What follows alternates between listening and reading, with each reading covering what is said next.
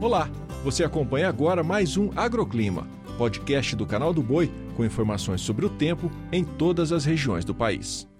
Olá para você que está chegando no Agroclima. Sou Julia Marques e trago a previsão do tempo desta sexta-feira. O dia é marcado pela passagem de uma frente fria que atinge o sul do país. Inclusive, a condição gera uma nova massa de ar polar com potencial para geadas sobre Rio Grande do Sul, áreas centrais de Santa Catarina e em pontos isolados do Planalto Paranaense. O frio extremo é sentido nas áreas serranas da região. No sudeste, a previsão é de tempo estável e sem indicativos de chuva. Devido à circulação dos ventos, há uma maior variação de nuvens no leste de Minas Gerais, Espírito Santo, Rio de Janeiro e sul de São Paulo. As temperaturas são altas e faz calor durante a tarde. No centro-oeste, poucas nuvens são observadas no Mato Grosso do Sul. E olha só, já no Mato Grosso e Goiás, a variação é maior, mas continua sem previsão de chuva. As temperaturas são elevadas durante a tarde e os índices de umidade do ar ficam abaixo de 30%. No Nordeste, a sexta também é de tempo firme em todo o interior da região, com presença de poucas poucas nuvens no céu. Chove apenas na costa leste, mas sem altos acumulados. Encerramos com o norte, por lá, predomínio de tempo firme e altas temperaturas no Acre, Rondônia, Tocantins